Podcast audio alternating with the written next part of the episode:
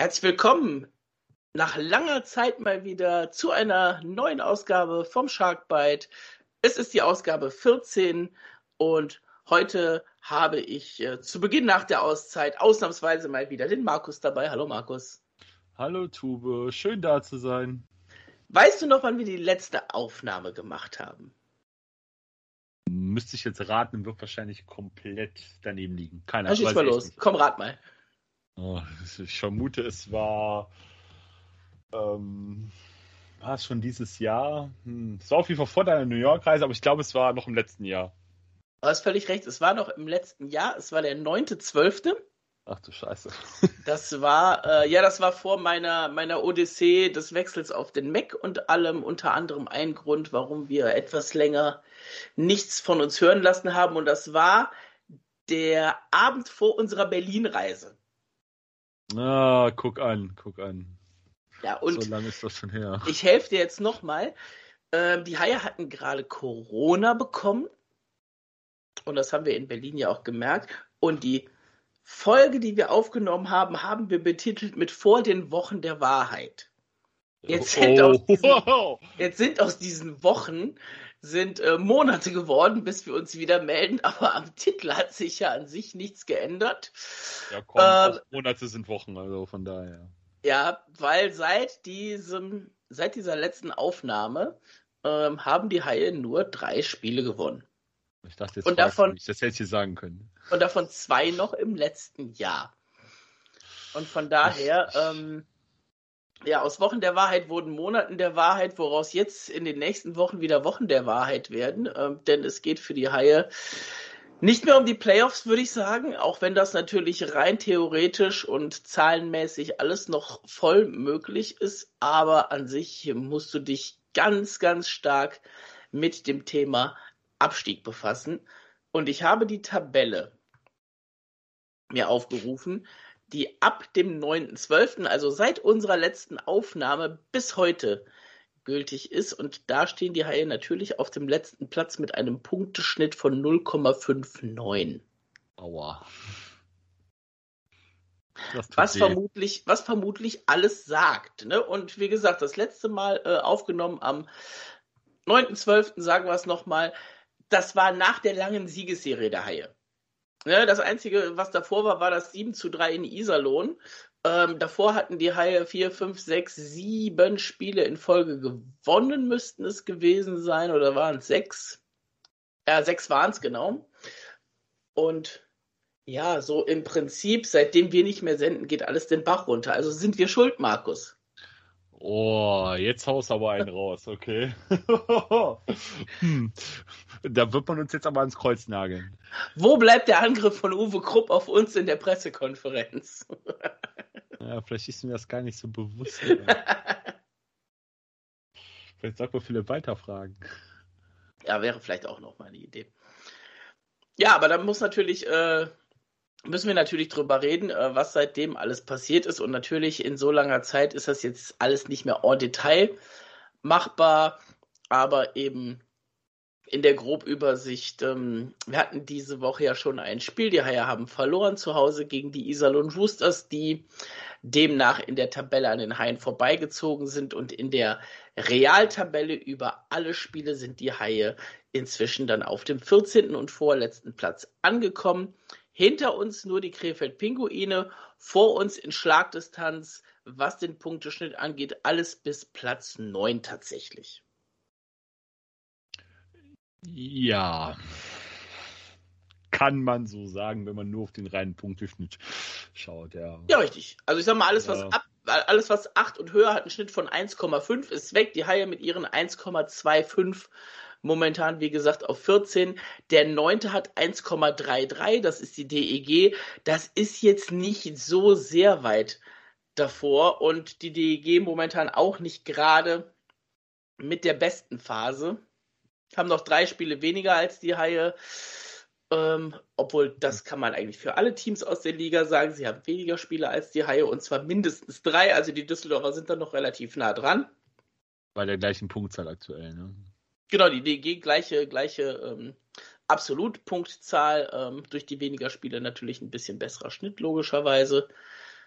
Aber ja, das ist halt auch so ein Punkt, ne? Die Haie mit 48 Spielen, die nächsten, wie gesagt, das ist die DEG, das ist Schwenningen, das ist äh, Nürnberg mit 45 und dann geht das bis hin zu 40 Spiele bei den Augsburger Panthern, also eine 8 Spiele Differenz, die es da gibt. Äh, wir haben jetzt noch heute auf den Tag genau noch einen Monat Hauptrunde zu gehen und das wird für einige Teams ein ganz, ganz heißer Ritt.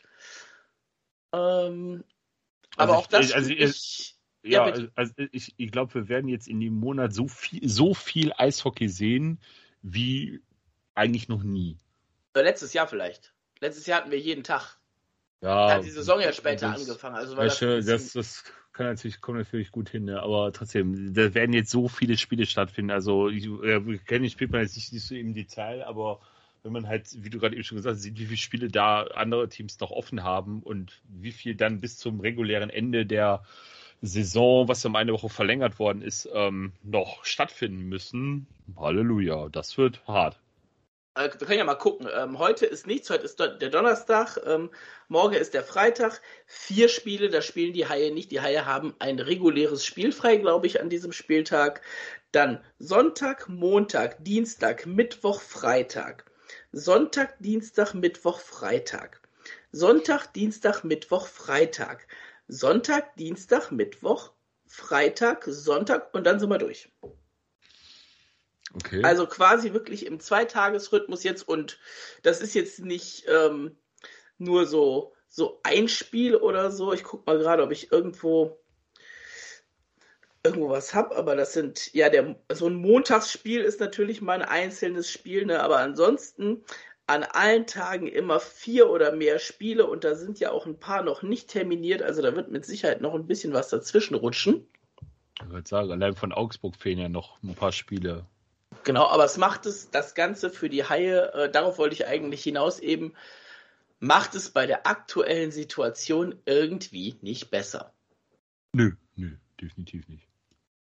Also man ist, man ist auf der einen Seite stark abhängig auch von anderen, wie die halt spielen. Klar, die nehmen sich gegenseitig auch noch Punkte weg, aber ähm, sich im Endeffekt darauf verlassen können, dass jetzt in erster Linie halt, weil es halt naheliegend ist, Krefeld halt nicht die nötigen Punkte in diesen sechs Nachholspielen, die sie noch haben, aufholt, sich darauf zu verlassen, finde ich schon ziemlich, ziemlich gewagt und ähm, dann auch zu hoffen, dass vielleicht einer von den Teams, die aktuell vor den Hallen stehen, wie du sagst, bis Platz 9 ist der Punkteschnitt ja sehr eng beieinander, äh, dass die auch reihenweise Punkte lassen dann vielleicht auch noch weiter runterrutschen, vielleicht sogar hinter die Haie rutschen, ist genauso so ein Wagnis und da hilft halt nur selber punkten.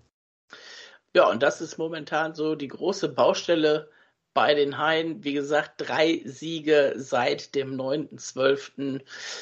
Und äh, zwei davon eben im Dezember mit München und mit Augsburg an Weihnachten und dann vorige Woche, beziehungsweise vor anderthalb Wochen inzwischen, das erste Spiel gegen Iserlohn, was die Haie zu Hause mit 4 zu 3 gewonnen haben, was am Ende nach zwischendurch 4 zu 1 Führung auch nochmal sehr eng geworden ist. Ja, da muss man sich ganz warm anziehen. Äh, Krefeld gestern mit zwei Punkten in Ingolstadt, mit denen wahrscheinlich auch keiner vorher so richtig gerechnet hat. Ähm, die Krefeld aber natürlich schon mal ein bisschen näher hat dranbringen lassen. Und da muss man dann eben auch schon schauen, um mal in dem ganzen Rückblick, den wir jetzt gerade machen, einen kleinen Vorausblick zu wagen. Nächste Woche Dienstag die Pinguine zu Gast in der Lexus Arena.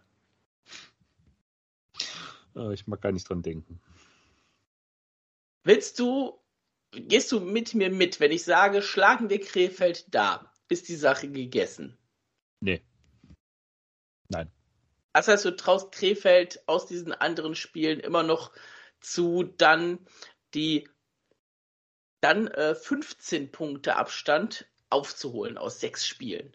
Also ich gucke jetzt gerade mal, ähm, gegen wen die Pinguine denn jetzt noch alles spielen müssen. Ähm, mal so ein kurzer Bus. Sie spielen noch einmal gegen München zu Hause. Sie spielen dann halt in der Langsess Arena. Sie spielen im ISS Dome.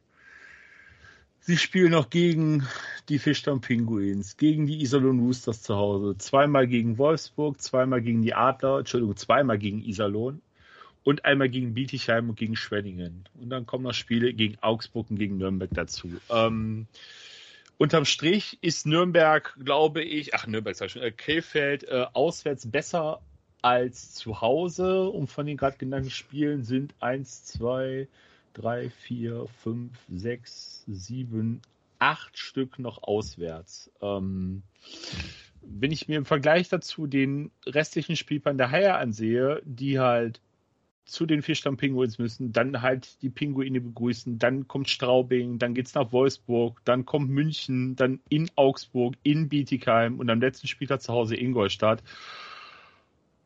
Also, ich sehe da die Chancen, dass die Haie das vor Krefeld ins Ziel schaffen, jetzt rein von den Begegnungen her, die da noch offen sind, als sehr schwer an. Aber da muss schon also, wie gesagt, wir sind ja gerade, wir leben ja gerade die Prämisse, wir schlagen Krefeld nächste Woche Dienstag. Ja, aber das, das, nee, das macht. Und dann ja, glaubst du, dass Krefeld 15 Punkte mehr holt als die Haie in den letzten Wochen? Ich halte es nicht für unmöglich, muss man so zu sagen. Gestern das, Spiel, gestern das Spiel gegen Ingolstadt. Hm. Da schon zwei Punkte mitgenommen. Ähm, also, ich, also ich glaube jetzt nicht, dass das äh, für die Pinguine eine Niederlage in Köln am Dienstag den Neckbreaker ist. Das, das glaube ich nicht. Das glaube ich nicht. Wenn sie da verlieren sollten. wie gesagt, das ist ja gerade die Prämisse. Ne? Wenn sie es nicht tun, dann ist das Ding natürlich ähm, offen bis zum geht nicht mehr. Ne? Dann nimmt Krefeld natürlich auch vieles, vieles mit aus so einer Begegnung. Und du hast ja auch ein paar Teams genannt, gegen die sie noch spielen, aus dem unteren Drittel der Tabelle. Um, ähm, für alle, die das eben nicht so im Blick haben, einfach mal kurz durch. Wir fangen mal oben an. Auf 1 die Eisbären Berlin mit 2,07 Punkten im Schnitt. Das einzige Team mit einem über Zweier Punkteschnitt. Das war, als wir das letzte Mal gesprochen haben. Ähm, Gab es auch ein Team mit einem Zweierschnitt. Das war zu dem Zeitpunkt noch München und nicht Berlin. Die waren knapp dahinter. Dann auf 2 inzwischen die Grizzlies Wolfsburg mit einem 1,84er Punkteschnitt. Hallo Mike die, das, ja, mit Mike Stewart, genau die. Und das muss man dann sagen, die profitieren natürlich ein bisschen ähm, von den Mehrspielen als die Adler und die Münchner, die dann eben auf 3 und auf 4 kommen, 1,80 und 1,76 Punkte im Schnitt. Die können ähm, beide bei voller Punktausbeute aus diesen Nachholspielen im Vergleich zu den Grizzlies noch an den Grizzlies vorbeiziehen. Ja, ich meine, München kann aber nur gleich ziehen. ja, aber die haben die bessere Tordifferenz gerade, also von daher, äh, mit drei Siegen würden sie die ja noch ausbauen. Deswegen sehe ich sie dann doch halt ein bisschen, bisschen die vor. Bessere, die haben die bessere Tordifferenz um ein Tor gerade. Ja, plus drei Siege, ne? Dann kommen ja noch ein paar dazu, deswegen. Ja, aber so exorbitant mehr ist es jetzt auch nicht. Nein, aber sie wären trotzdem, also sagen wir, sie wären vielleicht nicht, aber sie wären im Dunstkreis auf jeden Fall. Das auf, jeden Fall. Auf 5 die Fishtown Pinguins Bremerhaven 1,61. Dann Ingolstadt 1,56. Straubing 1,56. Ähm, ich habe das beides natürlich gerundet. Ingolstadt 1,561, Straubing 1,558. Also das ist eine ganz knappe Kiste da um Platz 6. Nürnberg inzwischen auf Position 8, 1,51 und dann eben die genannten, die alle im Dunstkreis sind. Düsseldorf 1,33 auf 9, Bietigheim 1,30 auf 10, Augsburg 1,28 auf 11, Schwenningen 1,27 auf 12, Iserlohn 1,26 auf 13, die Haie 1,25 auf 14 und Krefeld 1,14. Das ist dann wirklich so zwischen 9 und 14 ist es ganz eng. Krefeld noch ein bisschen dann dahinter. Aber wie gesagt, äh, gestern mit einem Ausrufezeichen in Ingolstadt. Und jetzt kommt die wichtige Frage, Markus, woran hält denn Jeleye? Oh Gott. Nagel mich jetzt bitte nicht auf eine Sache fest. Ich glaube, da kommt eine ganze Liste mal, kommt eine Papyrusrolle ausrollen, äh, woran es im Endeffekt gelegen hat. Also, da war ja gar nicht, wo ich anfangen soll. dann, dann rollen Sie mal aus und wir fangen natürlich äh, pass auf, wir arbeiten uns über an der Bande und dann von den Positionen von hinten nach vorne vor. Und alles, was nicht mit speziellen Positionen oder Spielern zu tun hat, kann man dann danach noch reinpacken. Ja, bitte, dann leg mal los. Wir fangen mal, wir fangen mal an der, an der Bande an. Ähm, Uwe Krupp. Zuletzt in Nürnberg äh, für seine Verhältnisse mit sehr deutlichen Worten. Ähm, und ich glaube, das ist das erste Mal in all seiner Zeit, die er in Köln Trainer ist, also auch die erste Amtszeit mitgerechnet, das erste Mal, dass er die Spieler angezählt hat. Da können wir direkt einhaken. Da können wir direkt, direkt einhaken und dann die Frage stellen, die sich wahrscheinlich alle gestellt haben, diesem Moment, als sie es mitbekommen oder gehört haben. Warum da? Warum nicht schon früher? Das ist die Frage, die sich wahrscheinlich alle stellen und wo keiner eine Antwort drauf weiß. Äh, die Antwort, ich kann es zumindest mal, ich kann es zumindest mal versuchen. Also vielleicht bei der Personalie Uwe Krupp nochmal erwähnen. Inzwischen haben die HS natürlich dann bekannt gegeben, dass er zwei Jahre verlängert hat, beziehungsweise langfristig verlängert hat. Ich glaube, zwei Jahre stand dann in der Presse, im Stadtanzeiger. Ja, ich glaube, er hat selbst dann auch im privaten Gespräch dann kurz mal äh, fallen lassen. Das, das kann auch sein, ja. Ich meine, der Stadtanzeiger war, glaube ich, war, glaube ich, der Erste, der es gebracht hat. Ähm, aber ich kann dir sagen, wieso Nürnberg? Und wieso nicht davor? Und da gucke ich mir jetzt mal so ein bisschen die Spiele dahin. Also klar, im Dezember wird da noch nichts passiert sein, logischerweise. Im Januar warst du ziemlich häufig ziemlich nah dran. Da war das noch nicht ganz so schlimm. Dann kommst du aus der Olympiapause raus, verlierst gegen München, gegen den Titelfavoriten zu Hause 1-3. Das sah auch alles in allem eigentlich nicht so schlecht aus gewinnst gegen Iserlohn, hast ein absolutes Scheißspiel gegen Berlin, gegen den Tabellenführer, das kann immer mal passieren. Ähm, und dann kam jetzt eben dieses Wochenende, dieses Roadtrip-Wochenende mit dem 2 zu 5 gegen Schwenningen, wo man sagen muss, da hätte er vielleicht schon mal was sagen können, aber wie du weißt, ich war in Nürnberg bei diesem 4-7 und das war das erste Drittel ist in den Top 10 der schlechtesten Drittel, die ich jemals von den Haien gesehen habe, seit ich zu den Haien gehe. Und das sind inzwischen knapp 25 Jahre. Da gebe ich dir recht. Geht mir genauso. Und danach musste fast was passieren.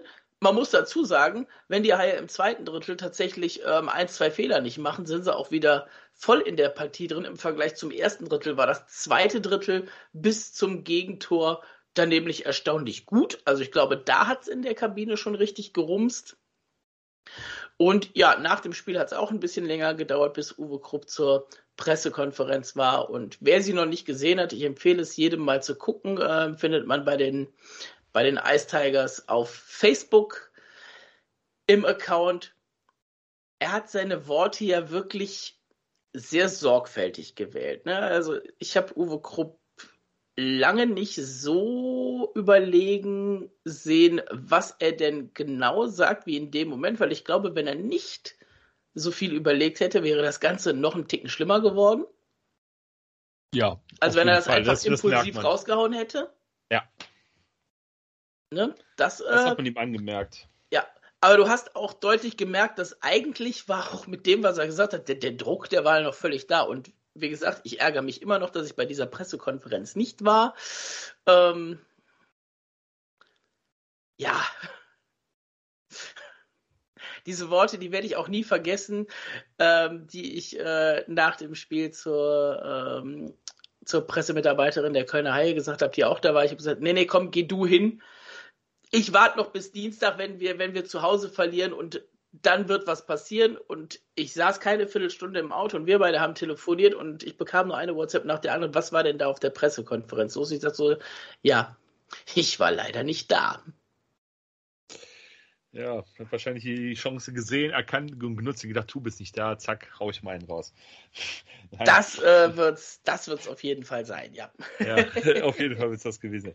Naja, also, ja, klar, äh, das Wochenende war absolut zum Vergessen, aber ich finde, ähm, es gab vorher auch schon genug Spiele, wo man, wenn man rein aufs Ergebnis guckt, sagt man bei dem einen oder anderen Spiel vielleicht so, ah, man war ja nah dran und so, hatte ja die Chance vielleicht gehabt, ne?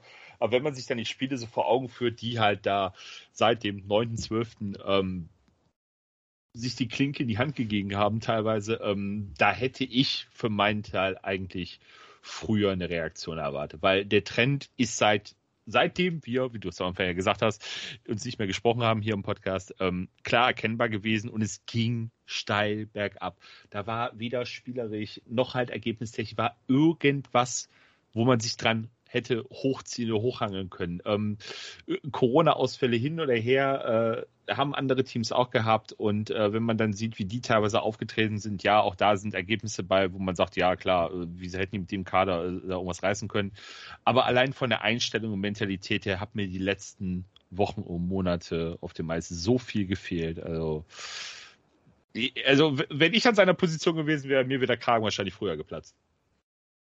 Ja, da äh, da sind wir uns, glaube ich, einig. Aber wie gesagt, wir wollten ja mal äh, so, nicht nur, dass ihm jetzt der Kragen dann endlich geplatzt ist, sondern eben auch spielerisch. Ähm, ich sehe ja auch keine Verbesserung irgendwie am, am Spiel der Haie, also sei es der Aufbau, sei es irgendwas anderes ähm, vom Spielermaterial her. Du hast seit Monaten ein ein Wechselspiel Üffing oder Krobot. Du hast, ich glaube, mit ein, zwei Corona-bedingten Ausnahmen nie Krobot und Üffing zusammen gehabt.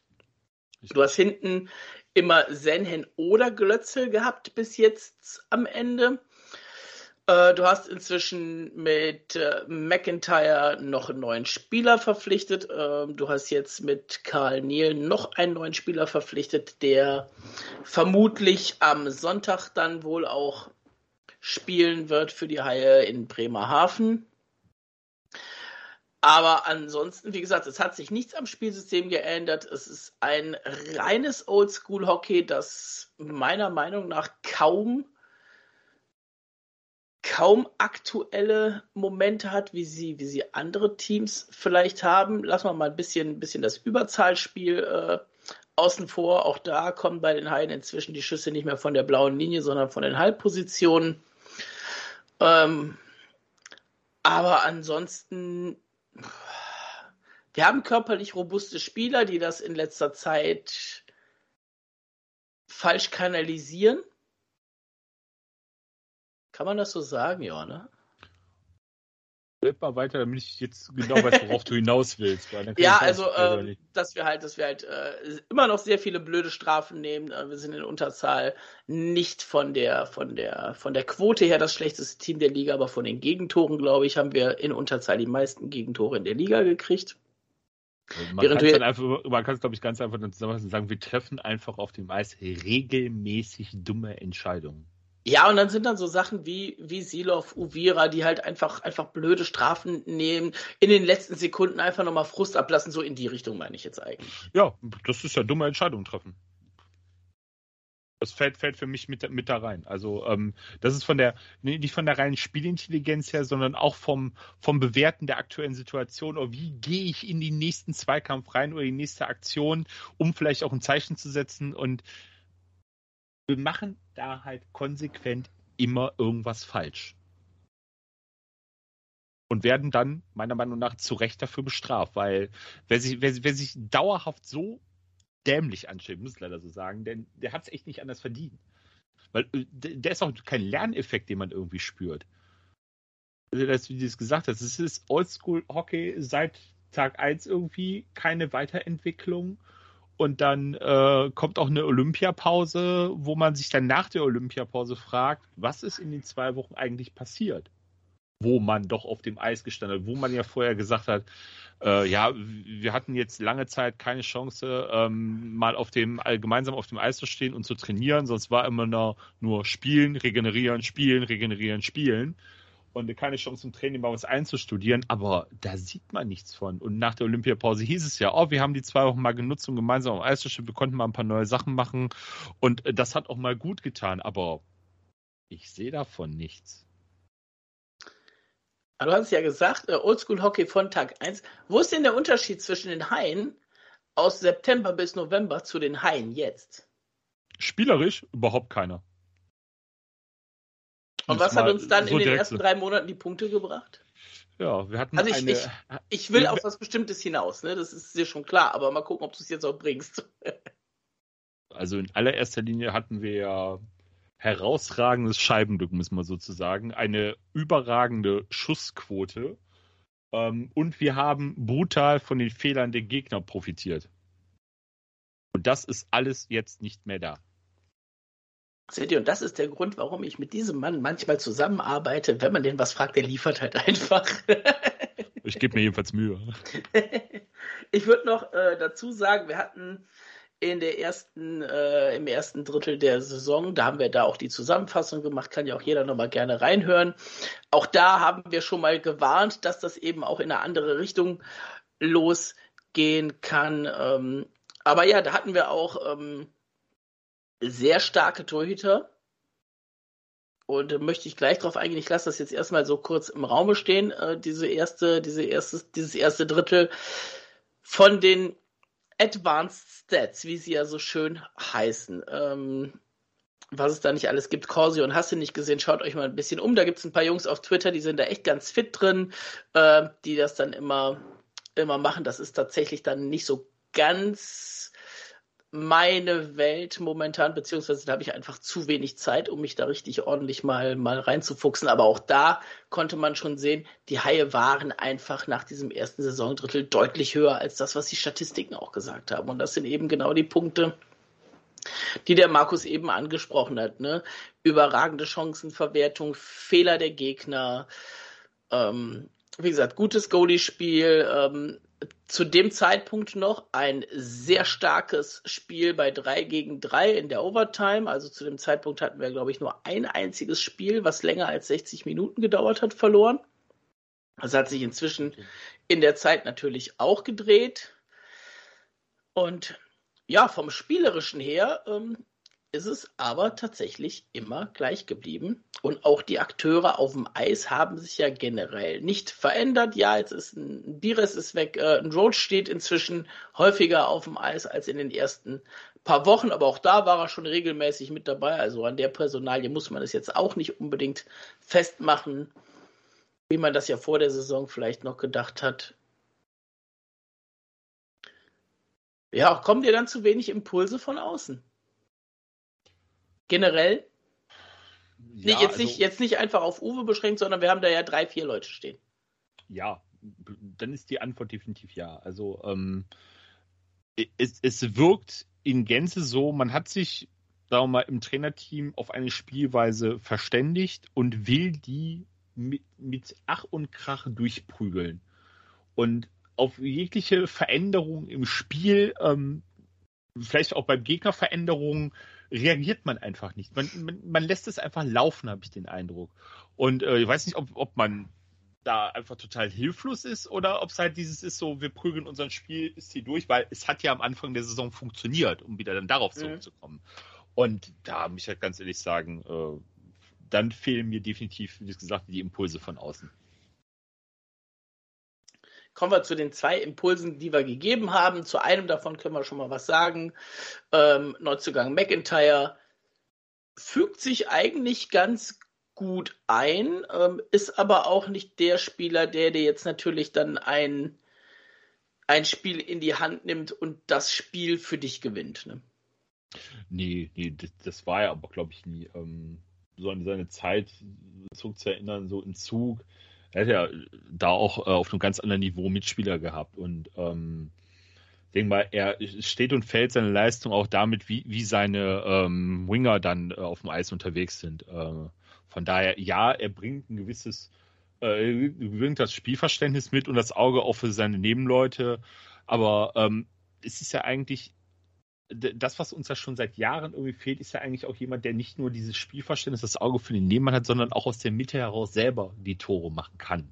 Und das in einer höheren Frequenz, als es dann die ganzen Center der letzten Jahre bei uns getan haben. Ähm, also eine typische Haie-Nachverpflichtung. Ja, ja, ganz klar. In einer Reihe mit äh, Bill Thomas, Alex Bolduc etc. Er ist schon also wie gesagt, vom reinen Spielverständnis her ist, ist er definitiv höher anzusiedeln als sie, aber was jetzt den, den reinen Output auf dem Eis angeht, ja, muss man ihn dann auch wieder da irgendwo ein, ein, einordnen. Ist leider so, aus meiner Sicht. Also das heißt, wenn ich jetzt provokativ sage, der kriegt einen Zwei-Jahres-Vertrag, wird Center Nummer 1 oder 2 nächstes Jahr in Köln, könnte das schon passieren. Ne? Wenn es nicht sogar schon passiert ist. Ja, wissen wir natürlich nicht, ne? Klar, aber gehen wir mal gesetzt im Fall aus, was wir wissen. Aktuell hat er keinen Vertrag über Saisonende Nein, hinaus. Aber das ist, ja, das ist ja das Problem, was sich seit Jahren kristallisiert. Ähm, man holt Spieler äh, entweder zu Saisonbeginn oder ähm, halt im Laufe der Saison und es reicht schon ein wenig oder ein kurzer Zeitraum mit guten Leistungen oder vernünftigen Leistungen, nicht mal überragenden Leistungen, um sie dann langfristig zu binden. Und da stelle ich mir dann ganz ehrlich die Frage, gibt es keinen besseren? Findet man nichts? Will man nicht? Ist man mit dem Erstbesten zufrieden, was man dann gefunden hat? Oder woran hapert es dann in dem Moment? Und Geld? Ja, dann kommen wir dann wieder dann zu dem Thema. Ähm, ist, ist es das Geld oder ist es dann das mangelnde, äh, mangelnde, äh, ich sag schon mangelnde, äh, eigentlich fehle, fehlende Scouting? Äh, was man übers Jahr betreibt, äh, weil man halt einfach niemanden hat, der das machen kann oder machen würde. Oder man, man will ihn dann nicht, weil wir dann wieder beim Geld sind. Also das ist so ein, so ein vielschichtiges Ding und äh, da kann man an vielen Dingen, vielen Ecken anfassen und man wird wahrscheinlich, oder das ist dieses berühmte Knüppel aus dem Sack, egal, äh, wen du drauf haust, du triffst immer den richtigen. Und ähm, können wir uns auf nicht vorhandenes Scouting einigen? Ja, äh, das definitiv, das definitiv. Deswegen sage ich ja, also mangelndes oder fehlendes, nein, es gibt es einfach nicht. Und, ja, äh, also es ist ja nicht nur nicht nur dieses Jahr wieder, äh, wo nach Beginn der Saison sehr viele Spieler verpflichtet werden in der DEL, ne? aber dann eben irgendwie so bei den Haien da nicht so die ja, so die Kracher landen. Ne? Das ist auch in den Jahren zuvor ja gewesen. Und wenn du jetzt einfach mal guckst, wer da, wer da alles noch gekommen ist, nachträglich und wie die teilweise woanders einschlagen und im Vergleich bei uns dann eben wieder nicht. Ja. Auch da stehst du dann zurecht auf dem 14. Platz, ne? Ja, natürlich. Ja, es, es, muss ja nicht immer der Kracherspieler, es muss ja nicht der Spieler sein, der mit den Statistiken durch die Decke schießt, ähm, man sagt so, oh, da, da sind die Erwartungshalten natürlich riesengroß. Ähm, man, man redet immer davon so, ja, der Spieler passt gut zu uns in die Kabine und alles toll, alles super, aber im Endeffekt zählt nur mal auf dem Eis. Und ähm, der kann dann noch so nett sein und sich gut mit den Leuten verstehen und in der Kabine tolle Reden schwingen oder ganz lustig sein oder was auch immer. Wenn er auf dem Eis einfach nicht die entsprechende Leistung bringt, um einen nach vorne zu bringen, ja, dann muss ich ja ganz ehrlich sagen, sorry, Griff ins Klo. Ja. Ähm, ich würde da tatsächlich dann so mal, mal auch einsteigen, äh, bevor wir wirklich auf die einzelnen Positionen gehen. Weil du es gerade ansprichst, äh, Teamchemie und alles. Am Anfang der Saison hast du von den Haien immer gehört, was in der Kabine für eine überragende Moral ist, wie gut das Team ist. Davon sehe ich jetzt auch nichts mehr. Nee. Und wir haben das, und wir haben das angesprochen. Ähm, ähm, ich glaube, es war auch die, die, äh, der Saisonüberblick nach einem Drittel der Saison, den wir gemacht haben, was wir gesagt haben, wie gut so ein Team ist, siehst du eigentlich erst, wenn es schlecht läuft. Und das hatten wir bis dahin nicht. Richtig, richtig. Und das können wir eigentlich jetzt, jetzt genauso auch dann wieder einschieben und dann das entsprechend beurteilen, dann das da ausführen und darauf zurückkommen. Also, ähm, wie du es gerade gesagt hast, von all dem, was da war Anfang der Saison, ist nichts mehr übrig. Und ähm,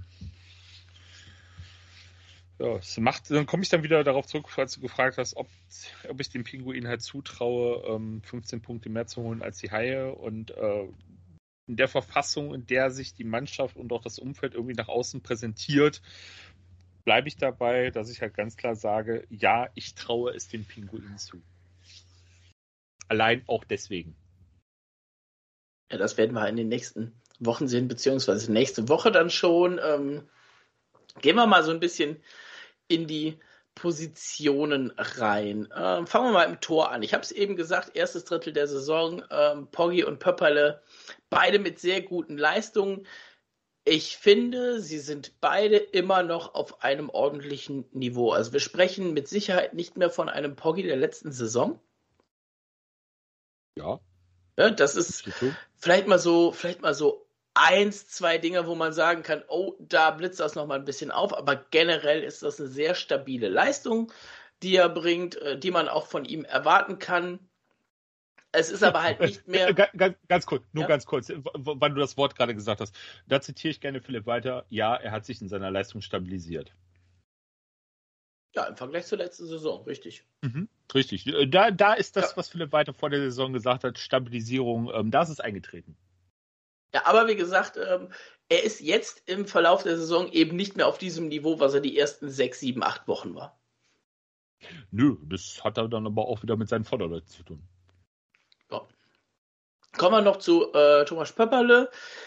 Was mir da regelmäßig auffällt, ist, wenn er mehrere Spiele am Stück macht, du merkst es von Spiel zu Spiel, wie, ja, ich will nicht sagen, wie die Leistung geringer wird, aber wie er Probleme hat, mit diesem, mit diesem Spieltempo mitzugehen, ist auch nicht mehr der Jüngste. Und die Haie haben ihn quasi aus der Rente rausgeholt, ne, also aus der Eishockey-Rente. Ähm, ja, und wenn du dann eben wie beim Channel One Cup oder wie bei Olympia Poggi mal für ein paar Spiele nicht da hast, und Pepperle spielen muss, dann tut ihr das ab dem zweiten Spiel regelmäßig weh.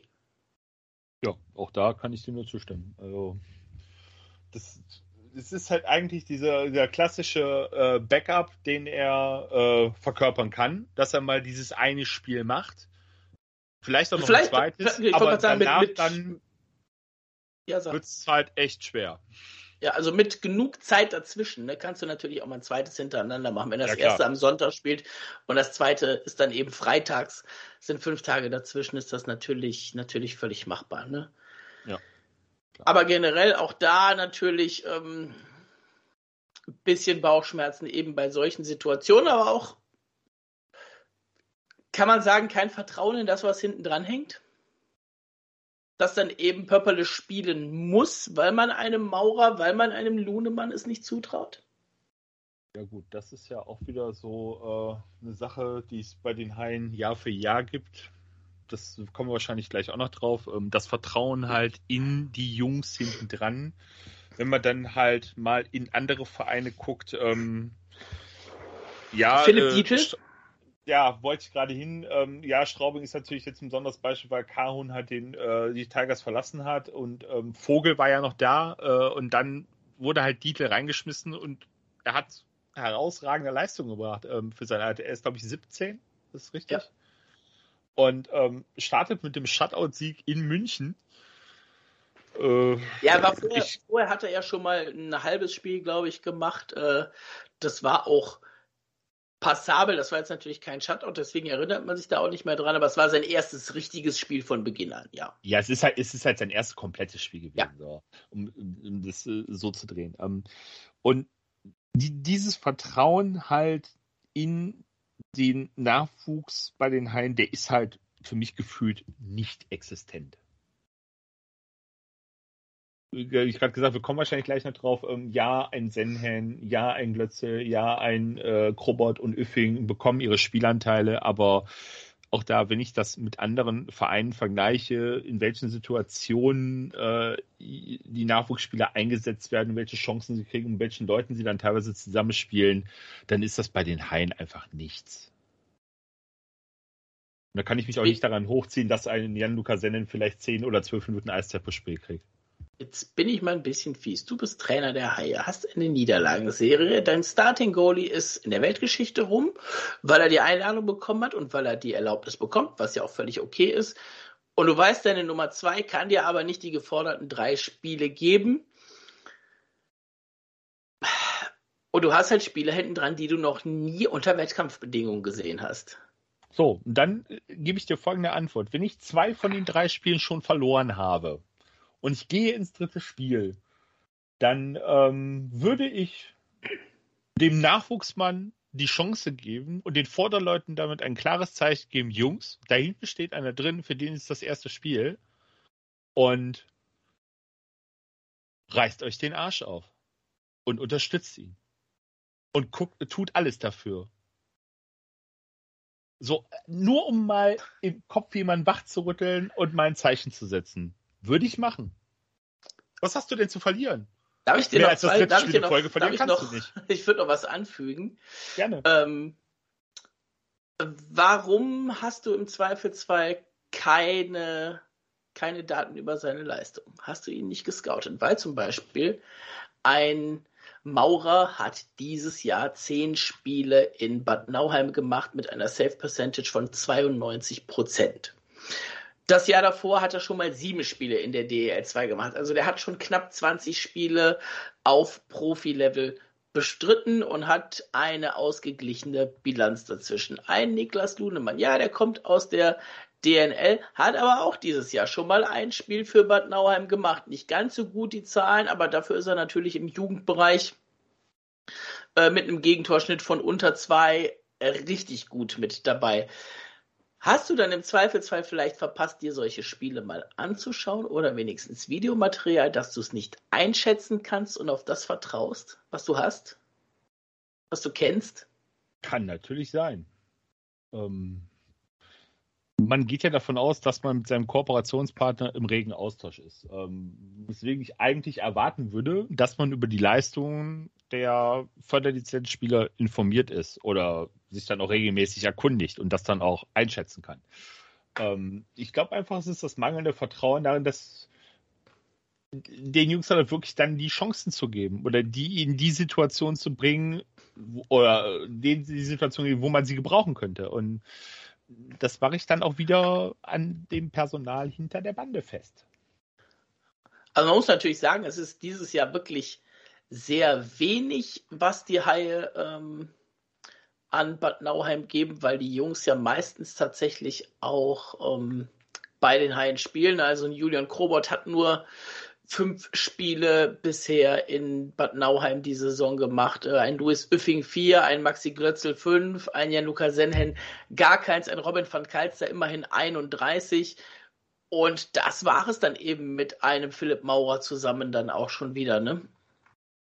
Ja, Viel mehr ist da eben auch nicht. Ich sag's mal, ein Bartoli und ein Steck, die sehe ich dann jetzt eher dann nicht im Haie-Kader, dass ich sie da jetzt für dieses Jahr dazu rechnen würde oder ein Leo Hafenrichter. Das ist dann ja eher was so für die Zukunft, aber trotzdem. Nein, aber ist klar, ähm, dass sie nicht so viele Spiele gemacht haben, aber trotzdem, man hat die Jungs doch regelmäßig in Köln auch im Training gesehen und hat sie da. Ja, Training ist was anderes. Aber ähm, dass ich denen so generell ähm, nicht, scheinbar nicht das zutraue. Das ist das, was mich so stört. Ähm, Lunemann, nochmal ganz kurz auf das eine Spiel, was er für Bad Neuer bestritten hat, ähm, kann ich mich noch gut daran erinnern, weil ich das so sehen mitverfolgt habe, dann aber auch ein bisschen den Bericht gelesen habe und auch Berichte von Leuten, die halt in der Halle gewesen sind und äh, er hat das Spiel, glaube ich, verloren, ja, oder Neuer hat das Spiel verloren, aber sie waren trotzdem von seiner Leistung mehr als angetan. Der ist, glaube ich, sogar in den Top 3 am Ende vom, äh, des Spiels ge gekommen. Äh, von daher, das Potenzial ist ja scheinbar da. Und wenn man denen auch dann die Chance geben würde, wie halt Alfred Mauer auch in Bad Nauheim, der war letzte Saison war er dann relativ oft auf der Bank, wie gesagt, was gesagt, sieben Spiele hat er gemacht letzte Saison. Und da hat man sich auch gefragt, warum er nicht mehr spielt. Die Saison spielt er mehr und mit 92 Prozent hat er ja auch sehr gute Werte dort aufzuweisen. Und ob man das bei den Haien nicht sehen will oder halt dann lieber auf die etablierten Jungs vertraut, kann eigentlich nur in Uwe Gruppe antworten, warum das so ist. Ähm, jetzt, kann jetzt auch nur dann äh, halt nur spekulieren und äh, sagen, dass das passt dann so in die Philosophie des äh, Coaches und der Spieler, die man verpflichtet. Man vertraut eher auf die etablierten als auf die Jungen. Das würde ich jetzt als Abschluss zu den Goalies einfach mal so stehen lassen. Gehen wir mal kurz in die Verteidigung rein. Ähm, ich glaube, da braucht man eigentlich gar nicht viel zu sagen. Offensiv unsere Verteidigung ziemlich, ziemlich mau. Aber halt auch defensiv, und das ist ja eigentlich die Kernkompetenz unserer Verteidigung mit den Spielern, die wir da haben. Ja, schwierig, ne? Ja, schwierig, gut ausgedrückt. Ähm, das ist äh, nach vorne wie nach hinten einfach zu wenig. Also man muss einfach mal, einfach mal schauen. Es hat sehr gut angefangen. Ich weiß noch, wie voll des Lobes wir über Mo Müller waren. Das erste Drittel der Saison. Ähm, und seitdem, ich möchte nicht sagen wie abgerissen, aber er hat so eher wieder seine Leistung aus den Vorjahren erreicht, die ja nicht verkehrt war, die aber auch nicht auf dem, auf dem Niveau war, was man sich natürlich von ihm auch als Captain dann teilweise wünscht. Ja, da sind wir dann, wo war das? Habe ich das heute noch gesehen oder so oder gestern? Ein Captain geht halt nun mal vorne weg und nicht nur in der Kabine der groß, sondern auch auf dem Eis mit Leistung. Das mag dann auf das erste Saisondrittel zutreffen, aber da war, wie eben schon gesagt, vieles andere auch gut. Ähm, aber dann kommen wir halt wieder so in den, ja, ich fast sagen, so in den Sumpf zurück. Ähm, es zieht einen dann runter und er ist halt nicht derjenige, der einen dort wieder rauszieht. Vielleicht sich selber, aber nicht den Rest. Müssen wir denn welche äh, positiv benennen bei den Haien in der Verteidigung? Also ganz ehrlich, äh, wenn ein Jan-Luca Senhen in dieser Saison, in dieser Situation als Verteidiger es schafft, eine Plus 11 aufs Board zu bringen, kann ich den nur positiv hervorheben. Ich erwähnte, das, ich erwähnte das eben schon mal, ne? man muss nicht sagen, der Mann liefert gerade hier, weil genau darauf wollte ich hinaus. Ist äh, Jan-Luca Sennen einer von drei Haie-Spielern, die eine positive Plus-Minus-Bilanz haben. Die anderen beiden sind Len Ferraro mit plus 5 und Luca Dumont mit plus 1. Jan-Luca Senhen plus 11. Und das in der eigentlich viel zu wenigen Eiszeit, die er hat, meiner Meinung nach. Aber wie gesagt, da äh, kann man sich mit Sicherheit auch wann anders nochmal trefflich drüber streiten. Aber ist es nicht genau die Verteidigung bei uns, die das, was wir eben vom Spielstil her erwähnt haben, genau das liefert, was sie, wofür sie eigentlich gekauft worden sind? Oder wofür sie da sind? Also wenn man so auf die reinen Spielertypen her guckt, kann man offensiv von denen eigentlich gar nicht mehr erwarten weil der einzige, der vom Papier her offensiv Output generieren kann, ist nun mal Maury Edwards. Ähm, beim ganzen Rest, ja, da sucht man dann die Offensive vergeblich. Und dann erwartet man eigentlich eher, dass sie defensiv, jetzt kommt es wieder, Achtung, Achtung, stabil stehen und es schaffen, den Gegner halt äh, vorm Tor wegzuhalten, außen zu halten, an der Bande, Bande zuzusetzen, äh, dort auch Scheiben zu erobern, Scheiben festzumachen. Aber all das bringen sie nicht aufs Eis. Also wo wir gerade bei Maury Edwards sind, den du gesagt hast, ne, ähm, er ist momentan punktbester Verteidiger der Haie mit Mo Müller zusammen mit 21 Punkten, die man von Mo eher weniger erwartet hätte, von Maury Edwards vielleicht ein bisschen mehr, aber auch da komme ich wieder zu dem Punkt, in den Spielen seit dem 9.12., letzte Aufnahme, wie viele Punkte hat Maury Edwards seitdem gemacht? Oh, jetzt, jetzt kann ich leider nicht liefern. Ich würde jetzt, ja, ich, oh, seit, seit, seit dem 9.12. Maury Edwards. Genau, das sind, wie, wie man das ja weiß, momentan aufgrund der Haie-Statistik, äh, sind das 21 oder 22 Spiele, meine ich. 22 sind es genau. Ich ja. würde mal.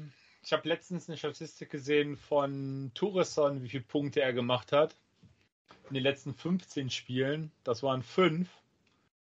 Das war jetzt äh, vor zwei oder drei Spieltagen. Ähm, bei Maury Edwards, ähm, ich würde mal so in die gleiche Kerbe stellen. Ich würde sagen, über den Zeitraum 22 Spieler, ich würde sagen fünf. Respekt, nicht vorbereitet, aber trotzdem getroffen. Oh! Hut ab. Okay. Ja, schön. Und äh, ja, es war. Es waren zwei Tore und drei Assists. Und drei Assists für einen Nummer 1 Verteidiger, der sehr viel Powerplay-Eiszeit bekommt. Boah, das ist wenig. Das ist eigentlich gar nichts. Ähm, aber auch da könnte ich jetzt so aus der Erinnerung sprechen und sagen, die Anzahl der Schüsse, die mir so spontan in Erinnerung bleibt, die Maury Edwards genommen hat und die aufs Tor gekommen sind, die nicht geblockt wurden oder vorbeigerauscht sind, ähm, ist sehr gering. Da hat ein Moritz Miller, glaube ich, mehr. Ich gucke jetzt gleich mal. Also ich kann dir sagen, dass Maury Edwards 119 auf die gesamte Saison hat. Okay.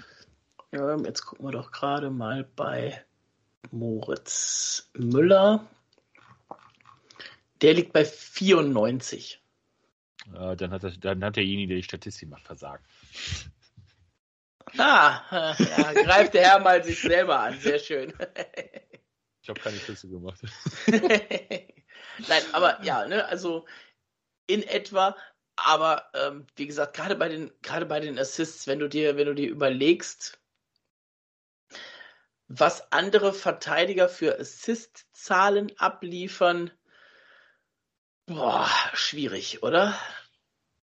Ich könnte jetzt. Ähm, ich kann, also ich kann, ich kann es mal schnell, ich kann es dir mal schnell sagen. Ne? Wir reden über, wenn wir über Nummer 1 Verteidiger reden, reden wir zum Beispiel über einen Ryan O'Connor in Iserlohn, 38 Assists. Guck doch einfach nur auf Jesse, Jesse Graham in Augsburg. Jesse Graham in Augsburg, 33 Assists. Jordan Murray in Wolfsburg, 26. Ein John Ramage in Schwenningen 23 und das übrigens alles mit meist weniger Spielen oder gleich vielen Spielen.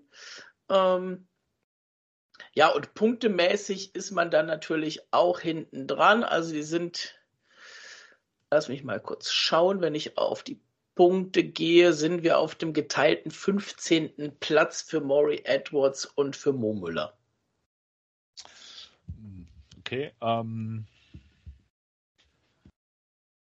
auch da wieder jetzt rein, reines Gefühlsreden. Ähm, ich glaube, ein die ganzen genannten Verteidiger, äh, Verteidiger die du gerade genannt hast, ähm, dass die auch bei 5 gegen 5 oder bei äh, Even, Even halt, ähm, vielleicht auch 4 gegen 4 oder 3 gegen 3 in Gänze mehr aufs Scoreboard bringen als der Maury Edwards, weil ich kann mich jetzt echt nicht daran erinnern, dass Maury Edwards bei 5 gegen 5 so relativ viel gescored hat diese Saison. Ähm, wenn er gescored hat, dann war es doch vorzugsweise im Powerplay, oder?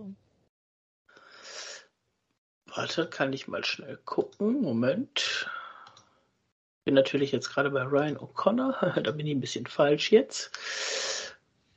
Ähm,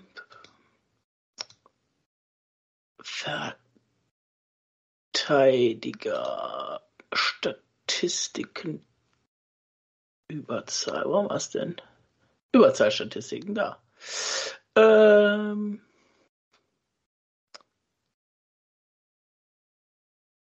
Das müssten die Punkte sein. Genau, ja, bei. Die sind schon. Das ist schon ziemlich viel in in Überzahl, ne? also immer so um ein Drittel bis die Hälfte. Bei Ryan O'Connor 18 von 41, Jesse Graham 15 von 35 und dann suchen wir jetzt einen Maury Edwards 14 von 21.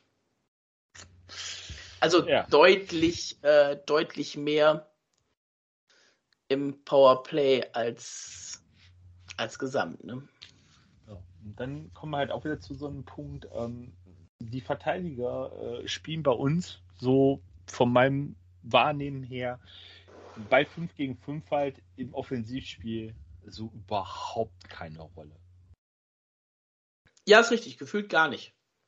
Ja, und, äh, und die kriegen halt... und die können im Prinzip nur Assists bekommen, wenn sie dann die Scheibe mal Richtung Tor bringen und da hält einer die Kelle rein oder ähnliches. Oder eben, wenn der Pass aus der eigenen Zone, den sie spielen, dann vorne wirklich nur maximal einmal weitergeleitet wird. Ja, richtig. Und das ist dann auch wieder so eine Sache, was am Anfang der Saison gut funktioniert hat, äh, jetzt ja. aber halt gar nicht mehr funktioniert, weil es diese Situation einfach nicht mehr ergeben. Ähm, das ist halt auch so eine Sache, warum die Ausbeute von Maury Edwards halt so aussieht, wie sie aussieht. Und ähm, da kommt auch noch erschwerend hinzu, dass ich oder dass ich über die ganze Saison immer den Eindruck habe, im Powerplay ähm, bei Maury Edwards sieht es immer so aus, als würde er eher den Pass als den Schuss suchen. Mhm. Oder halt erstmal den Pass rüberspielen, um zu erhoffen, dass der Blocker vor ihm aus der Position ist und er dann freie Schussbahn hat. Bei einem Moritz Müller hingegen sieht es dann meiner Meinung nach wieder anders aus. Er sucht nicht den Pass auf die Hashmarks, sondern er ist derjenige, der gerne den oder gerne oder oftmals immer den Schuss genommen hat, der dann auch mal durchkommt, aber in vielen Situationen halt auch geblockt wird. Und das ist auch so ein Ding, wo ich sage, dann geht die Produktivität bei Murray Edwards halt eben runter, weil er vielleicht auch auf den Positionen im Bullykreis nicht unbedingt die Spieler hat, die dann äh, ja für den großen Erfolg sorgen oder sorgen können und ähm, dann komme ich nochmal das, wo ich eben schon kurz anfangen wollte. Gruß an die Manu. Ähm, da fehlt vielleicht auch einer wie Jason Akeson? Fragezeichen.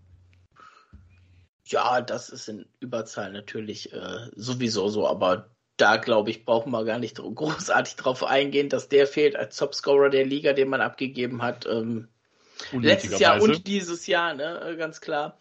Ja. Aktueller Topscorer der Liga. Ähm, das tut natürlich weh. Ich schließe das Ganze jetzt. Ähm, ich habe mir nochmal die Points per Game bei den Verteidigern angeguckt, weil das entzerrt das Ganze natürlich auch noch mal ein bisschen in der, mit den äh, Corona- und verletzten Sachen. Da ist Maury Edwards mit 0,45 Punkten pro Spiel auf Rang 29. Hm, okay. Ja, also da ist ein Moritz Müller mit 0,5 auf 24, beziehungsweise bereinigt auf 23, weil er natürlich punktgleich ist äh, beziehungsweise äh, 0,5 gleich hat mit Mark Kattick und mit Andrew O'Brien, die aber deutlich weniger Spiele eben als er haben. Bevor du es zumachst, eine Frage an dich. Hätte ja? es mit Jonas Höhlers anders ausgesehen?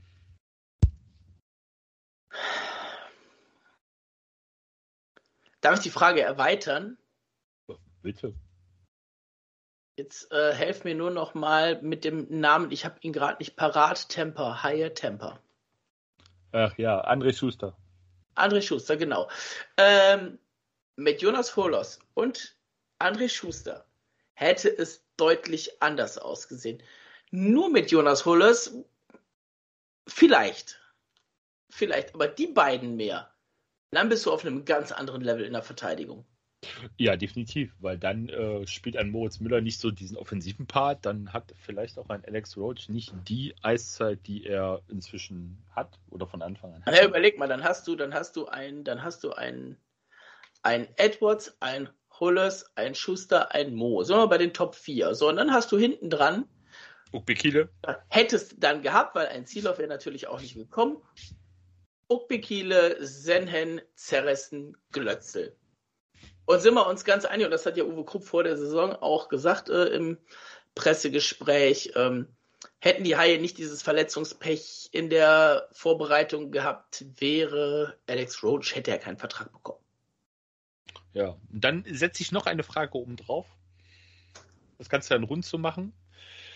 Ähm, ja, äh, André Schuster kam dann nicht, weil er halt in die NHL gegangen ist. Ähm, ja, Jonas Solos hat sich halt verletzt äh, und es war eigentlich relativ früh klar, dass er, wenn überhaupt, nur sehr spät in der Saison wiederkehren würde. Warum holt man dann eher den Gegenpart mit Pat Silov, mit einem Defensivspieler, anstatt die entstandene Lücke in der Offensive zu füllen? Markt? Auf dem Markt waren einige gute Leute. Ist halt die Frage, waren die bezahlbar? Na, kommen wir auch schon wieder zu so einem Punkt. Oder kannte man sie überhaupt nicht? Wieder beim Scouting? Ja, das ist, das, das werden, Markus, das werden die beiden Punkte sein, um die es im Zweifelsfall geht, ne? Scouting und Geld, äh, das kannst du, glaube ich, das kannst du, glaube ich, solange die Haie keinen reinen äh, Sportdirektor oder ähnliches installieren, der diesen Namen auch verdient hat, kannst du es immer auf diese beiden Punkte runterbrechen. Ja, das, das worauf wollte ich hinaus. Du kommst halt immer wieder da an.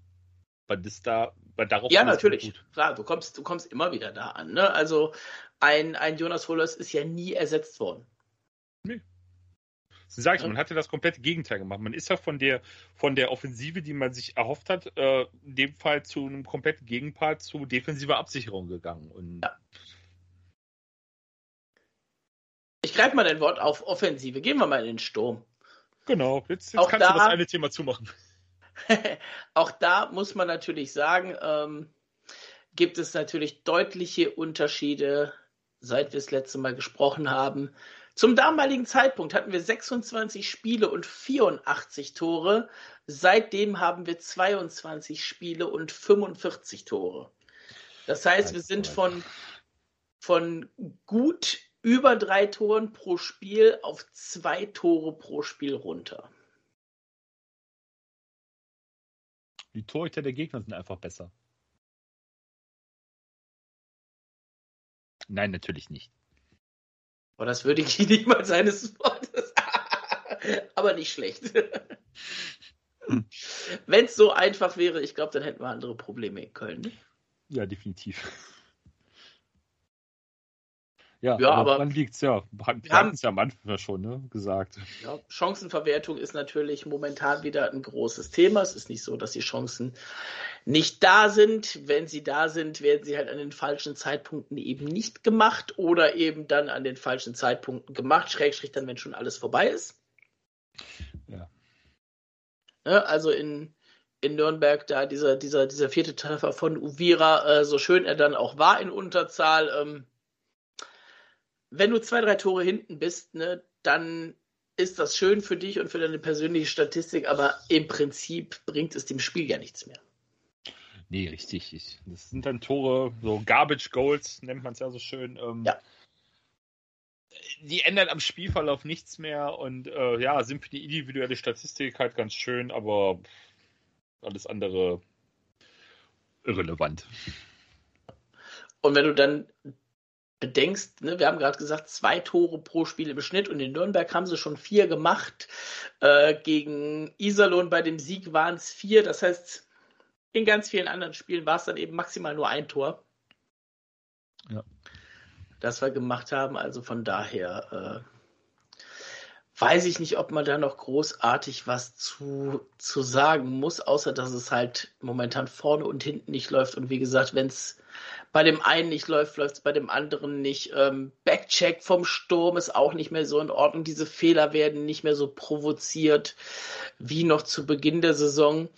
Man muss den Haien zugute halten, sie treffen eigentlich fast immer. Also wir haben nur zwei Spiele in dieser Saison bisher, die wir gar nicht getroffen haben. Das war einmal das Derby gegen Düsseldorf im Januar und das war ganz am Anfang der Saison in Mannheim dieses 2 zu 0 der Adler äh, wo wir es aber selber schuld waren, wo die Chancen also massig da gewesen sind und man eigentlich hätte treffen müssen. Aber ansonsten machen die Haie immerhin wenigstens irgendwann ihren Ehrentreffer. Ja, da endet es aber schon mit der Herrlichkeit dann. Ja, aber wir vergeben wenig Shutouts, das ist doch auch schon mal was Gutes. Ja. Das Muss man nicht auf den kleinen Dingen aufbauen. Äh, ja, natürlich. Ähm, wie gesagt, alles in allem ist das, äh, was die offensive Produktion angeht, ähm, doch sehr überschaulich. Ja, es ist halt, es ist halt einfach, einfach, ich mache das Fass jetzt doch noch mal ein bisschen auf. Es ist halt einfach auch nicht kreativ in unserem Angriff. Und dann finde ich die Reihenzusammenstellungen manchmal etwas schwierig. Ähm, ich sehe zum Beispiel einen, einen Lucas Dumont, würde ich deutlich weiter vorne sehen als, als in der vierten Reihe, ähm, die er ja momentan dann mit hat. Dann das Thema haben wir eben schon mal, schon mal grob angerissen. Es spielt entweder immer nur Krobot oder Öffing und ganz, ganz selten, wenn gar nicht anders möglich, vom Spielberichtsbogen her mal beide. Auch das ist so ein Punkt und Hast, findest du eine Reihe, wo du sagst, die hat sich über die Saison gefunden, wo man weiß, die funktionieren eigentlich gut miteinander? Ich nicht. Nee, absolut nicht. Also ich hätte also, mal zwischendurch, ja, also auch bei unserem, äh, als wir, als wir unseren guten Lauf haben, hätte ich mal gesagt, Marinka Matsumoto Ferraro. Ja. Die ähm, spielt aber seit Wochen jetzt auch nicht mehr zusammen, weil sie dann eben auch eine ganze Zeit lang überhaupt nicht mehr funktioniert hat. Richtig, das ist das halt, ähm, wenn sich dann auch dein Gegner irgendwo an dir orientiert und weiß, wie du agierst und was du für einen Stil hast, ähm, dann funktioniert auch nicht. Dann kommen wir wieder zu dem, es passiert wenig bis nichts Überraschendes auf dem Eis. Es ist immer stupide dasselbe Schema. Und ist es nicht, dass man irgendwann mal sagt, so, boah, das habe ich ja noch gar nicht gesehen oder hey, da haben sie jetzt mal ne, einen Pass rausgezaubert, den man so nicht erwartet hat. Und der Gegner kann doch, kann sich im Grunde in, seiner, in seinem Drittel hinsetzen und darauf warten, dass immer dasselbe auf ihn zukommt. Ja.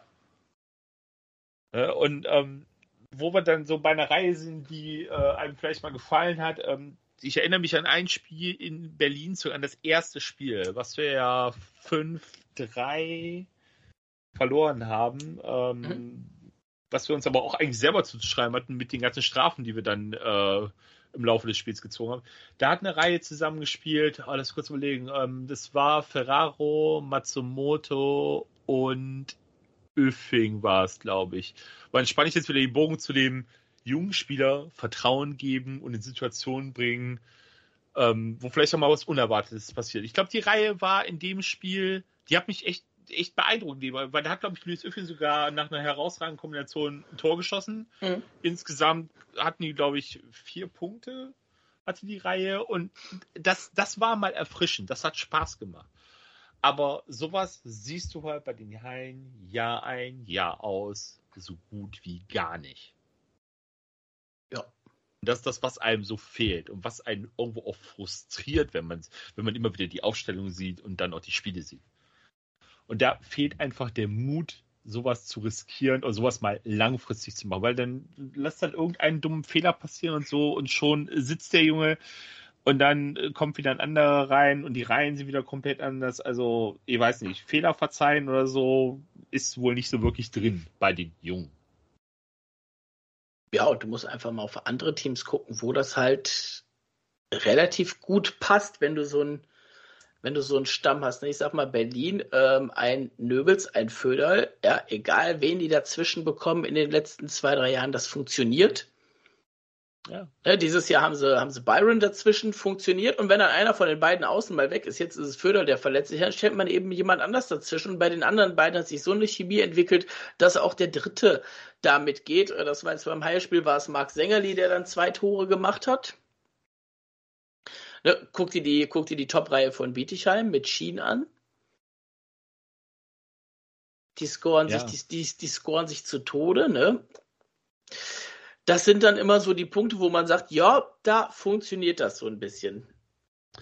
Und bevor wir das jetzt für diese Woche aber beenden, wir haben ja jetzt nun mal am Wochenende nur ein Spiel und dann Krefeld und ich denke mal so Mitte nächster Woche sind wir dann auf jeden Fall nochmal wieder dran und werden dann auch nochmal ein bisschen genauer auf einige Sachen eingehen. Ist jetzt auch schon wieder ein bisschen, bisschen äh, Podcast-Rost bei uns drauf. Ein Punkt habe ich noch für dich am Ende. Und zwar, wenn du dir die Tabelle anschaust. Ich weiß nicht, ob du sie gerade vor dir hast, aber ansonsten äh, ich, mach mal ich bitte. Bin, ich, bin, ich bin auf dem Weg dahin. Sekunde, hatte. Ja. ja, okay. Haben sie vorliegen. So. Jawohl, dann geh mal auf die Teams 8 bis 15. Ja. Ja. Und dann sage ich dir folgendes: von 8 runter auf 15. Trainerwechsel, Trainer weg nach der Saison, Trainer bleibt, weil als Aufsteiger auf 10 ist alles wunderbar. Trainerwechsel, Trainerwechsel, Trainerwechsel, Verlängerung, Trainerwechsel. Ja, möchtest du, dass ich dazu jetzt irgendwas sage? Ja, bitte. Oh, bitte nicht. Ich dachte, du, du verschonst mich. Ähm, ja. Das muss, glaube ich, ein ganz Uwe Krupp-like. Okay, pass also, auf, dann, dann, dann gebe ich dir, dann gebe ich dir noch mal einen Aufhänger. Ähm, erinnere dich an das Interview, was ich Anfang der Saison mit Philipp Walter geführt habe bezüglich was passiert mit Uwe Krupp und was passiert, wenn es nicht läuft und wo sich herauskristallisiert hat, diesen Plan B, gibt es nicht oder sie wollten ihn nicht sagen. Momentan bin ich auf dem Standpunkt, den gibt es nicht, weil theoretisch darfst du einen Uwe Krupp mit so einer Serie eben auch nicht halten, wie du einen Mike Stewart vor zwei Jahren nicht gehalten hast. Schön, dass du mir den Gedanken abnimmst, ähm, weil das ist das, was mich seit längerer Zeit bei den Hallen verfolgt egal in welcher Situation oder über welches Thema wir uns unterhalten können, wir können immer sagen, einen Plan B gibt es nicht. Man ist immer stupide an eine Sache gefesselt und will daran festhalten und das mit aller Macht durchdringen. Ähm, die Uwe Krupp-Verlängerung passt da total ins Schema, weil da kommen dann wahrscheinlich nach der, oh, kommen dann so Phrasen wie, ja, er ist Köln, er kennt Köln am besten, er weiß, wie man hier mit den Leuten umgehen muss, die Leute lieben ihn und so weiter und so fort. Da wird auch mal so eine, so eine Niederlagenserie verziehen. Stopp, nein, wird's nicht. Ähm, als die Verlängerung rauskam, ich, ich glaube, es stand ja schon ein bisschen länger fest, wenn wir das so sagen dürfen. Ne? Ähm, ja, das, also das ist halt der, der Punkt, ne? du weißt natürlich nicht, ist der, ist der äh, Zeitpunkt der Bekanntgabe der Verlängerung auch der Zeitpunkt der Verlängerung. Das glaube ich nämlich auch nicht. Auch wenn es da offiziell nichts drüber gibt, das kann ich mir einfach nicht vorstellen. Nee, aber das, was ich dazu gehört habe, ist das Ganze schon länger fix gewesen. Ähm, wenn sich, also offiziell bestätigt ist es halt nicht. Ähm, und dann muss ich ganz ehrlich sagen, dann sind wir wieder bei so einer Sache wie das Timing auf der Geschäftsstelle ist beschissen. Weil wie kann man in so einer Situation dann, vor allen Dingen, wie es dann formuliert wurde und in der Presse, ich habe es jetzt nicht, nicht so genau vor Augen, wie es war, aber als ich es gelesen habe, da sind mir noch mehr graue Haare gewachsen, als jetzt schon da sind. Und ähm, Nee, kann ich nur mit dem Kopf schütteln. Ich, ich will dazu auch gar nicht weiter was sagen, weil das ist äh, einfach, nur einfach, nur, einfach nur frustrierend, ganz ehrlich. Also das ist ja, das ist jetzt wieder dieser Punkt, wo du bist, entweder friss oder stirb, entweder du ziehst es jetzt eben mit Uwe Krupp durch, ja, dann bekommst du aktuell das, was du eben aktuell bekommst, oder du hast halt, wenn du ihn entlässt, einfach einen Trainer, der dir schon wieder zwei Jahre voll in die Payroll reinhaut. Also bleiben wir mal bei den zwei Jahren, ob es jetzt stimmt oder nicht. Langfristig muss ja zwei Jahre oder länger sein, ne? Ja, natürlich, klar. Ähm, wir gehen einfach mal davon aus, dass es halt die zwei Jahre sind. Allein, allein mit solchen Dingen, ähm, ich es jetzt doch aus, obwohl ich es eigentlich heute Abend mir vorgenommen habe, es nicht zu sagen, aber so schaufelt man sich schon seit längerer Zeit das eigene Grab. Und das habe ich letztens auch noch zu einem Kollegen gesagt, die Haie stehen so kurz davor, die, also sie stehen schon mit einem Bein drin und es fehlt nur noch der letzte Schubser. Und ähm, dann kommen wir wieder zu dem, was du angesprochen hast mit dem Spiel am Dienstag zu Hause gegen Krefeld. Und ähm, das ist jetzt meine persönliche Meinung, aber sollten die Haie da zu Hause verlieren, ist das für mich der Schubs, der noch nötig war. Ja, da haben wir noch nicht drüber gesprochen, dass wir gegen die nein. überhaupt verlieren können. Wir haben ja vorhin immer nur über Sieg gesprochen. Ne? Ja, natürlich. Ne? Aber das ist einfach nur so für mich, so wie ich, ich es sehe, weil auch das passt dann so zu der Verlängerung dann auch und zu dem ganzen Zeitpunkt der Kommunikation, wie man es macht. Ähm, man tut sich mit, dem, mit all dem keinen Gefallen. Und äh, man macht sich auch meiner Meinung nach auf Dauer echt unglaubwürdig in den Formulierungen, die man dort raushaut. Und wenn man sich das wirklich objektiv alles betrachtet, was passiert, äh, wie Tag ein, Tag aus äh, gearbeitet wird und wie die Spiele ablaufen, dann kann man sich wirklich fragen, durch welche Brille wird dort geguckt, wenn man, wenn man die Spiele anguckt, in, in Person von ne, Philipp Walter, wem auch immer auf der Geschäftsstelle. Das, ich kann es nicht nachvollziehen. Dann haue ich jetzt noch, bevor wir jetzt äh, rausgehen, wie immer die Frage nach einer, nach einer Punktzahl von dir, Markus. Aber, aber, ja. weil du es gerade schon angesprochen hast, was noch alles ist, wie viele Punkte holen die Haie ab jetzt bis Saisonende noch? Ich gehe es okay. nochmal für dich durch. Ja, warte, ich, ich, ich, ich rufe es auch selber, selber auf. Ich habe es ja, ja, hier offen in Ja, aber ich, äh, dann, ich ne, dann nochmal für alle zu erklären. In Bremerhaven. Zu Hause gegen Krefeld, zu Hause gegen Straubing, in Wolfsburg, zu Hause gegen München, in Augsburg, in Bietigheim und zu Hause gegen Ingolstadt, wo man zwei Sachen noch ähm, herausheben muss äh, für den kommenden Sonntag vielleicht, dass in Bremerhaven momentan auch wieder einige Spieler aufgrund von Corona nicht dabei sind und dass Augsburg zu dem Zeitpunkt, wenn wir gegen die spielen, ein Mörderprogramm auf dem, auf dem Buckel hat. Okay ähm, gehen wir mal ganz nüchtern an die Sache ran. Also, in Bremerhaven ähm, holen wir einen Punkt. Zu Hause gegen Krefeld. ähm, das ist so ein Spiel, Krefeld hat nichts zu verlieren, eigentlich seit dem ersten Spieltag. Haben, jeder hat sie von Anfang als Absteiger gesehen und ähm, die Haie haben alles zu verlieren und der Druck wird gigantisch groß sein. Ähm, wir holen keinen Punkt.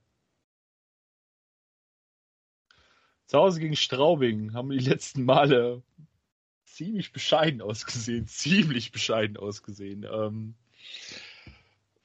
mit Glück holen wir einen Punkt. In Wolfsburg, ja, gegen Mike Stewart, die äh, sich oben an der Tabellenspitze festsetzen wollen. Ähm, ich möchte dazu erwähnen, weil ich weiß, es wird kommen. Liebe Grüße an den äh, 3 on 3 Overtime Podcast. Die Haie sehen in Wolfsburg in den letzten Jahren immer gut aus. Ja, das wollte ich gerade sagen. Ähm, deswegen, da holen wir überraschend drei Punkte. Ja, bei der Hälfte bist du jetzt und hast fünf Punkte vergeben, okay. Ja, ja zu Hause gegen München brauche ich nicht groß drüber nachdenken. Null Punkte. In Augsburg. Ja, in Augsburg immer schwieriges Thema. Immer ein schwieriges Thema. Ähm,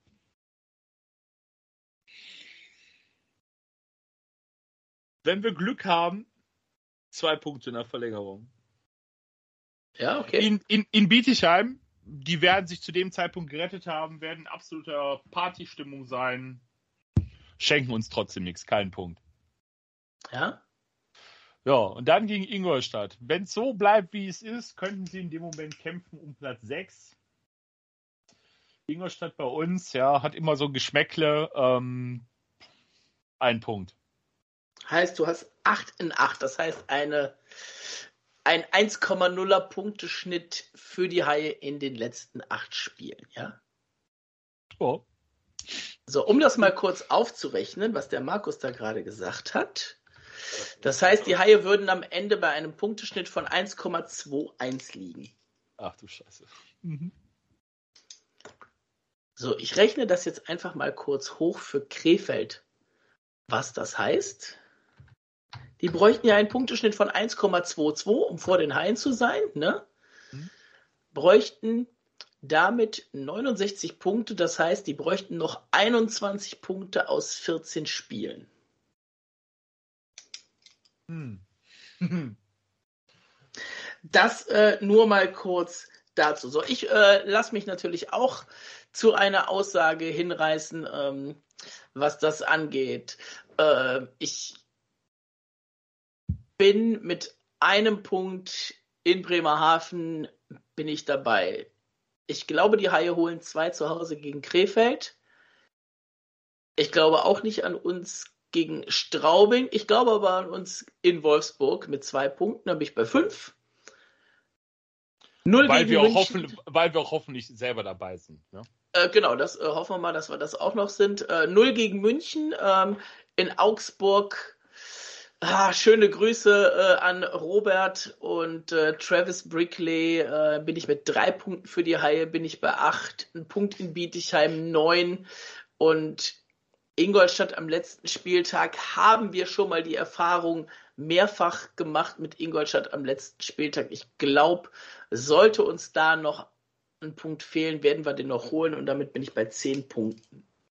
Ist ja auch nicht so viel mehr. Ist auch nicht so viel mehr, aber ähm, das sehe dann wie folgt aus. Dann wären wir immerhin weiterhin noch bei einem Schnitt von 1,25.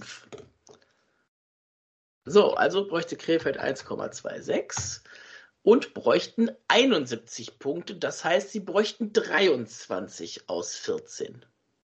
Haben aber natürlich gegen uns dann schon Punkte liegen gelassen. Also, wie gesagt, äh, ich bleibe dabei, ich glaube nicht so richtig an den Abstieg, weil ich den Haien doch noch ein bisschen was zutraue hinten raus, so ein paar Punkte wenigstens.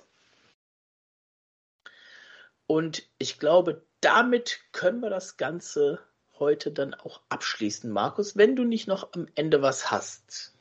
Nö, ausnahmsweise mal nicht. Dann bereite ich dich schon mal vor aufs nächste Mal, nächste Woche. Wie gesagt, wir haben die Spiele vom Wochenende. Schrägstrich vom langen Wochenende natürlich.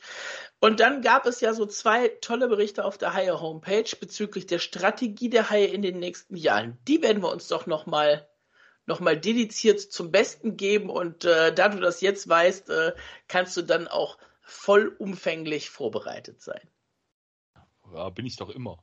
Das ist doch auch mal was, ne? Ja. Und dann darf man natürlich nicht vergessen, wir haben immer noch äh, auch nicht vergessen die Auswertung von der Saisonwette stand jetzt noch mal mit auf dem Punkt. Ich glaube, inzwischen kann ich meine 50 Euro auf jeden Fall behalten für den Platz unter den Top 6. Weiß gar nicht, ob das theoretisch überhaupt noch möglich wäre, aber wahrscheinlich schon, wenn man es rechnerisch dann mal angeht. Haben wir natürlich auch noch alles drauf und ja, die nächsten Wochen gibt es uns dann jetzt wieder regelmäßig. Ähm, wir schauen noch mal so ein, zwei Sachen, versuchen wir nebenbei noch ein bisschen hinzukriegen an Content. Lasst euch einfach ein bisschen überraschen. Schreibt uns gerne Mails, das hat sich natürlich auch nicht geändert, dass ihr das könnt, an sharkbitepod.gmail.com. Ähm, folgt uns auf Twitter, auf Facebook und auf Instagram ist das natürlich auch möglich. In diesem Sinne, die Haie haben morgen spielfrei, beziehungsweise wenn der Podcast rauskommt, dann wahrscheinlich heute spielfrei und Sonntag geht's nach Bremerhaven und Dienstag kommt Krefeld in eine dann endlich mal wieder etwas vollere Lanxess Arena. In diesem Sinne, Markus, wir sehen uns und spätestens bis nächste Woche sonst. Ciao. Ciao.